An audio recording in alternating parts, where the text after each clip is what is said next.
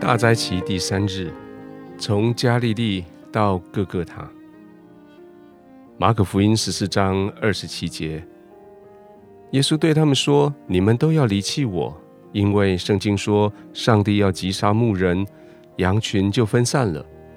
但是我复活之后，要比你们先到加利利去。”马可福音十六章六到七节，那少年人说：“不要惊慌。”我知道你们是在找那位被钉十字架的拿撒勒人耶稣，他不在这里，他已经复活了。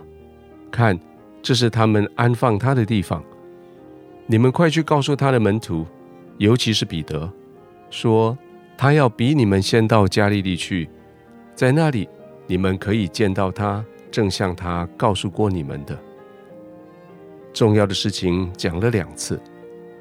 耶稣复活后要去加利利的事情很重要，所以马可福音讲了两次：一次在受苦前不久，一次在复活之后。加利利是何等的地方，竟然成了复活后的重点。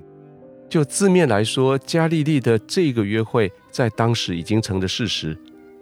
门徒真的在加利利遇到了复活的耶稣，但是写书的马可知道。他的读者不是当代经历过复活事件的人，他的书是要写给罗马帝国的百姓，要写给希腊文世界的百姓。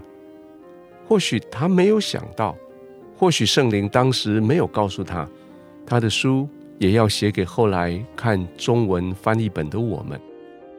所以他两次提到加利利，应该有更深的意义。现在两千年过去了。加利利代表什么？从历史上，我们知道加利利是耶稣开始传道生活的地方，是他和这个世界的冲突的出发点，是他的敌人出现，开始批判他，甚至连他做好事、医人病痛都批判的地方。从加利利，耶稣往南到犹大，到耶路撒冷，就在耶路撒冷，意见相左，演变成为反目成仇。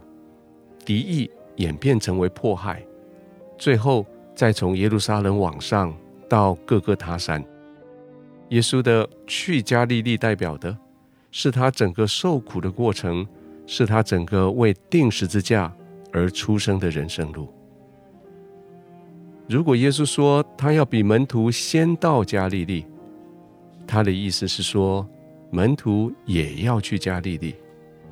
那么，这句话就是一个呼召。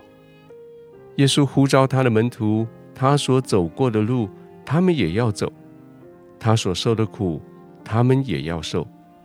当然，这个呼召也代表着他所得到的荣耀，他的门徒也要得到。从受苦到复活的故事，已经成为背着自己的十字架跟随主的基督徒们的人生故事脚本。不论是早期的殉道者，或是现代二十一世纪的基督徒，我们一生的重要功课，就是参与在耶稣的受苦与复活的里面，就是在自己的身上学习基督，也在自己的生命里面享受复活的荣耀。Thomas Kempis 的著名的这一本书叫《效法基督》，里面他写着说，许多人爱基督。是因为爱他的上帝国，但却很少人愿意背起他的十字架。许多人愿意跟随耶稣来和他一起剥饼，却很少人愿意和他同饮苦杯。愿意背上自己十字架来跟随耶稣的，才是真正的跟随者。跟着他的旅程，从加利利到哥哥他，再从哥哥他到加利利。而在那里，我们要见到他，正像他告诉过我们的。